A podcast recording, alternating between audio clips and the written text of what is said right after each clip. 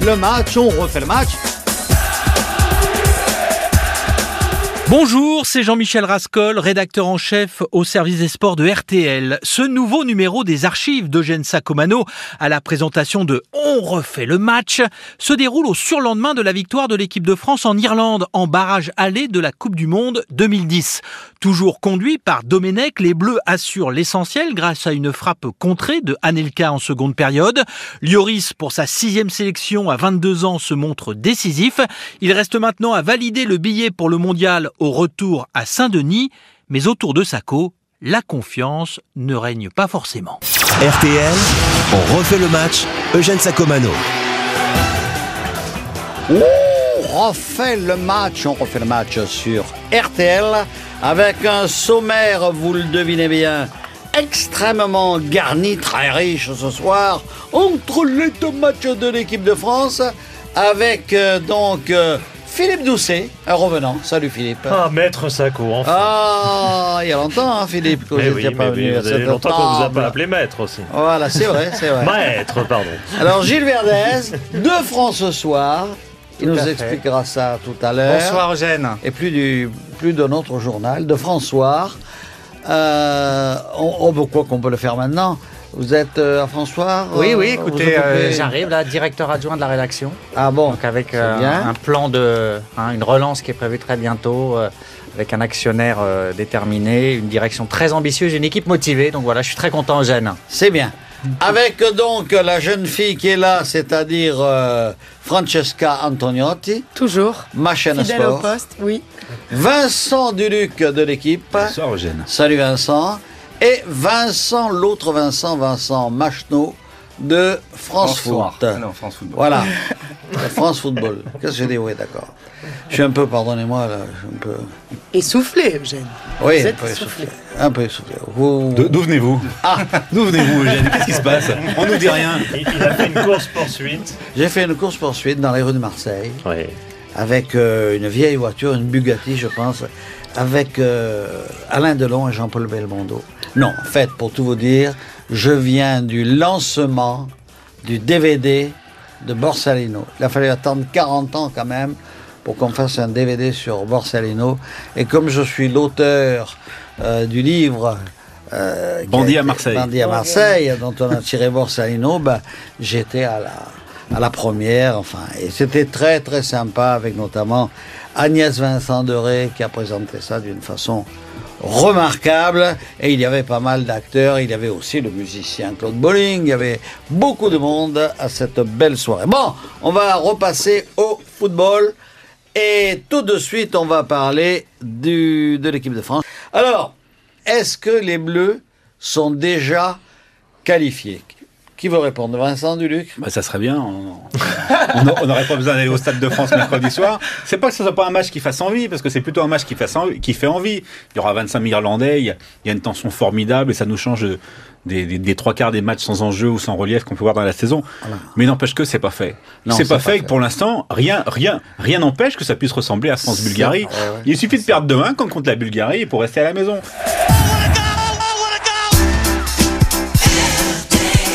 C'est pas l'avis de Gilles Verdez, hein Vincent avait été très bon pronostiqueur parce qu'il m'avait garanti une victoire française au match aller, sans doute Ouais. par le score d'un zéro. J'ai rien à dire. Mais alors la suite du programme, non, Vincent. Vincent, franchement, les, Bleus sont qualifiés. Jamais tu n'as vu une équipe ayant gagné 1 0 Revoilà la presse coupable. Revoilà la presse coupable.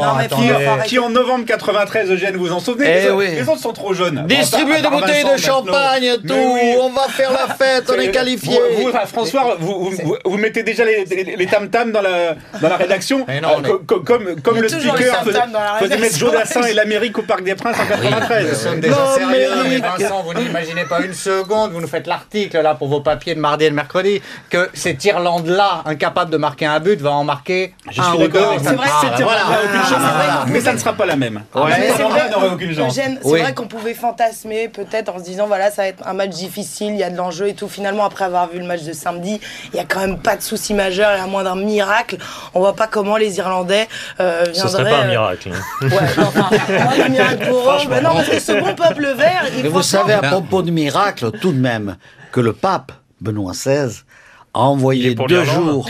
Il n'est pas pour l'Irlande. Ah oui, oui, Ah il est si. pour Ah l'Irlande. bah, il, il est quand même pour le plus catholique des deux. Quand Eh oui, il a envoyé un message à Trapattoni et à l'équipe irlandaise. C'est les journaux euh, irlandais qui le rapportaient dès samedi matin, je crois. Le pape est avec nous, de Pope. et- Ouais, Enfin, les journaux irlandais, ils Oui, parce que Ah non, non, mais c'est hein. vrai. Si c'est c'est le même qui a eu l'info selon laquelle euh, euh, Raymond Domenech et, et Thierry Henry Se sont ont failli en venir, se en venir aux mains samedi matin au sujet de la, la non-sélection de Patrick Vieira. Oui. Alors Patrick Vieira quand même était non sélectionné déjà depuis 10 jours. Oui, ce serait. On va Non, dire cela dit, il faut parler sérieusement. La Non, mais France le pape, c'est vrai, je pense La France vrai. devrait gagner, Eugène. Ah. Mercredi 4-0, vu la faiblesse de cette équipe d'Irlande. Non, mais. on- Mais quand on voit, quand, mais si, Mais ils sont, ils sont très, ils sont très, très faibles. Non, mais encore une fois, je, mais encore une fois, je rejoins mon On ami peut jamais Vincent dire ça. pour dire que euh, c'est c'est pas fait, c'est pas joué, parce qu'ils ont montré, en- la France a montré tellement de faiblesse elle aussi. qu'on se dit que tout Ouais. est ouvert. Il faut pas oublier que si Lloris sort pas Tiens, sa je parlais parade, du c'est pape, les regardez, il Irlandais. était à la télévision, le pape, là. Il est venu saluer les gens. Ouais, il salue de les la- Irlandais d'ailleurs. Ouais, il salue Non, mais Vincent. Vincent Alors, Philippe dit. Doucet. Non, mais Vincent a tout dit en deux phrases. Effectivement, logiquement, euh, logiquement, footballistiquement, évidemment que la France doit se qualifier. On le savait même avant le match aller. Il n'y avait pas d'un suspense extraordinaire avant le match aller. Mais les matchs, il faut quand même les jouer.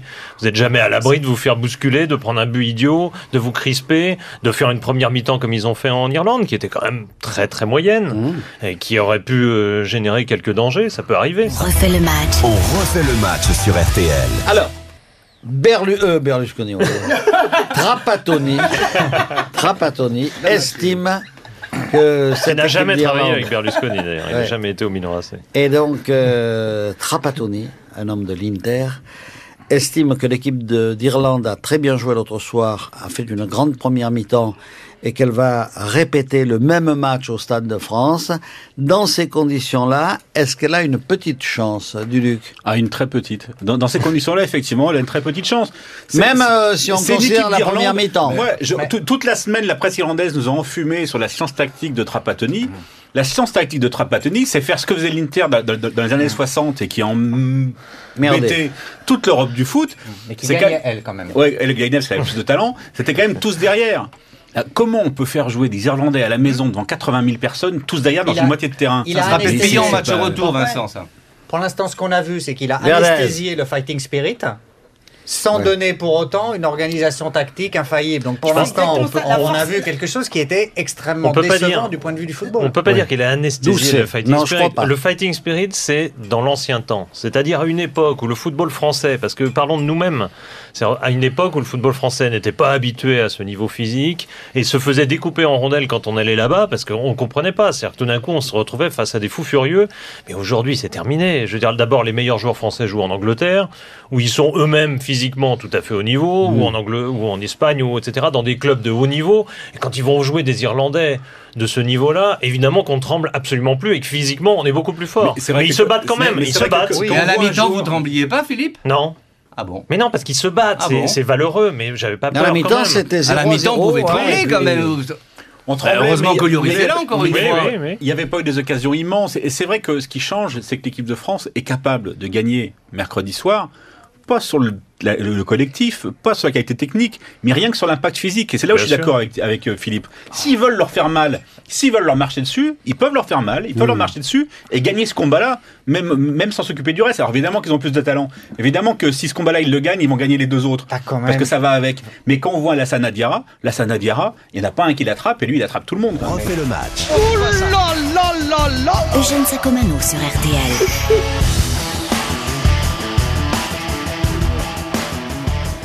Philippe Doucet dit qu'en seconde mi-temps, la France a bien joué, ça a débouché sur quoi? Sur un but, un tir contré mal- malencontreusement par Saint-Léger. et autrement, et autrement qu'est-ce qu'il y a eu? Il y a eu autant, encore une fois, d'occasions côté irlandais. Non, mais Il y a moi, eu, je- moi, il y a je n'ai eu vu quand que même, ça. ils ont tenté le coup enfin en équipe oui, de France. Quatre tirs de loin. Ah oui. Quatre tirs de loin. Et le quatrième a Ce qui est été. un peu à l'aveu d'impuissance J'ai déjà. j'ai pas la même analyse que Vincent quand même, et je me demanderais d'ailleurs quelles seraient tes réflexions si la France avait perdu quand même l'essence d'un match de barrage de Coupe du Monde qui est extrêmement inhabituel, c'est de le gagner. La France est allée s'imposer En dire non mais tu peux me répéter qu'ils n'ont pas été très brillants, que si, que ça. Un- un- une défaite aurait semé une crise absolue. Domenech aurait été sur la sellette, nous serions à feu et à sang. Les Bleus se sont imposés en Entre Irlande. C'était Verdez. Mais quoi, c'est pas non plus. C'était pas non plus le match du siècle, c'était Mais quand même une enfin, équipe en face qui était mais limite. qu'est-ce qu'on donne On s'en Non mais on est content, Mais on s'en fout, on s'attendait pas à un grand match. 5-0, De toute façon, voilà, on s'attendait pas à avoir un match extraordinaire. L'important c'est de c'est d'avoir gagné. Maintenant voilà, faut pas non plus. Alors descendons un peu sur la pelouse pour constater que Lloris a vraiment gagné sa place et il a fait un match formidable. Quoi. C'est Hein vraiment la seule certitude. D'accord. Pour le coup, c'est la certitude du match. mais bon, pour avoir déjà répété souvent à ce, mi- à ce micro que Loris est le meilleur, gardien- le meilleur gardien français depuis un bon moment, qu'il a quelque chose que Mandanda n'a pas, c'est c'est- c'est- c'est de pouvoir régner 10 ou 15 mètres autour de son but, alors que Mandanda est Mm. vraiment un gardien qui, qui est Reste. peut-être plus fort sur sa ligne, mais qui, n'est- qui n'est que un gardien pour l'instant sur sa ligne. Mm. Voilà, il a, ce, que, ce que Loris a fait à 22 ans, c'est énorme. Vous allez encore dire que je parle pas forcément que du terrain, mais psychologiquement, Mandanda et Lloris, c'est deux personnalités hyper différentes. Lloris, il est hyper confiant, il est capable de se remettre, de prendre 5 buts, trois jours après de faire un match. Il Ouais. ne doute pas, c'est ex- Ah, c'est extrêmement c'est- fort pour un joueur de foot et surtout c'est- pour un gardien de but, ne jamais douter. Enfin, le match, on refait le match. Bon, Bon. alors on passe à l'attaque. Voilà, Enfin, on passe ça. aux, non, on va passer aux excentrés, Ah oui. c'est-à-dire les deux ailiers, comme on Aux, pourrait aux- dire. aux ex-centreurs aussi. Aux ex- Non, aux ex, aux ex ailiers. Parce qu'il n'y en a quand même pas un qui, qui reste sur le côté. Parce c'est vrai qu'ils s'entrent plus beaucoup. Hein. Alors, Anelka, on va commencer par la droite. Anelka, en première mi-temps, il a déserté complètement euh, son couloir droit, mais il n'a pas été inutile tout de même, parce qu'il rentrait dans l'axe et il a donné de bons ballons, notamment à Gourcuff, à Gignac, oui. Vous avez l'air de vous plaindre que, que ce soit des ex-ailiers, mais heureusement qu'ils ne centrent pas. Parce que de toute façon, quand il y a un centre de Sagna qui est latéral, Oui. il y a deux Français dans la surface de réparation. Imaginez que ce soit Anelka qui centre, il n'y a plus qu'un Français dans la surface de réparation. Et moi, je suis ravi. J'ai trouvé qu'Anelka ait fait un très grand match. Il a peut-être bon match. mais heureusement qu'il a dézonné, parce que c'est sur un dézonnant qu'il marque son but quand même. hein. Oui, oui. c'est ça. Mais nous sommes d'accord sur le match d'Anelka. hein. Non, non, on n'est pas d'accord. Ah, ah. On est au Moi, je suis cœur, je, pense qu'on est au cœur de la différence de perception du match à la télé Ouais. et sur place, même si Ouais. Eugène, vous y étiez. Parce que très franchement, sur place, quand vous voyez le mouvement général s'esquisser sur une contre-attaque, ça commence à bouger. Kanelka prend la balle, une touche, deux touches, trois touches, quatre touches, cinq secondes, Il a six fait ça. secondes. Je redonne. Il a fait du tout la langue devant, quoi. Le mouvement, il est, en- il est terminé, il est fini, il se passe plus rien. Et effectivement, il Parce redonne derrière. et ça alors. On peut tout Il y dire. a- ça n'a pas départ, transpiré vraiment. mais Il y, si, une- on il y a avait vu- un léger Non, mouvement en fin latéral. en première Latéral, mi-temps, il y a une séquence ou deux à une touche et ça a tout changé. Non, mais là, on est au cœur du débat. C'est-à-dire que le match qu'ont fait Henri et Anelka, que je ne critiquerai pas sur le. Enfin, je veux dire, ils ont fait leur match. Je veux dire, on va pas dire ils ont été En nuls. plus, ils ont défendu. Je vais en surtout plus, pas, ouais. je vais surtout pas dire qu'ils ont été mauvais. Ce serait ridicule. Mais ils ont fait un match d'une telle, de, une- un- dans un tel style de jeu que un, ils ont phagocyté Gourcuff qui a, qui a été du coup inexistant parce que du coup ils ont joué un petit peu son rôle à moitié, etc. Ils ont ralenti le jeu et deuxièmement il y a eu un mec qui faisait des appels de balles et c'est pas beaucoup dans une équipe. Il s'appelle Gignac Eh oui, le pauvre. et c'est pas beaucoup, hein. C'est Et dur. C'est dur pour un. Et du coup, même dur. Gourcuff, il arrivait plus à trouver personne. Verdez de François. On peut, on peut analyser les, les atermoiements d'Anelka. Il a perdu quelques ballons, il a fait quelques touches en trop. Vincent, quand même, c'est la rédemption de l'artiste maudit de l'équipe de France. Une nouvelle statue. je vois fulgurant. 200. La statue se profilait. On assiste, on statue. assiste à un infléchissement énorme de la ligne éditoriale de François. Je vous le dis. Non, moi aussi, non, mais je fais construire un jardin pour mettre une autre statue pour Anelka. Qu'est-ce que ça fait plaisir Ah, de le voir comme ben voilà. ça, en pleine confiance. Oui, ok, bon, bah, il bouffe vrai. un peu trop de ballons, il dézone. là, hein. Mais voilà, heureusement qu'on a. Vincent, Mais il arrive. Non, mais il arrive qu'un joueur fasse un bon match.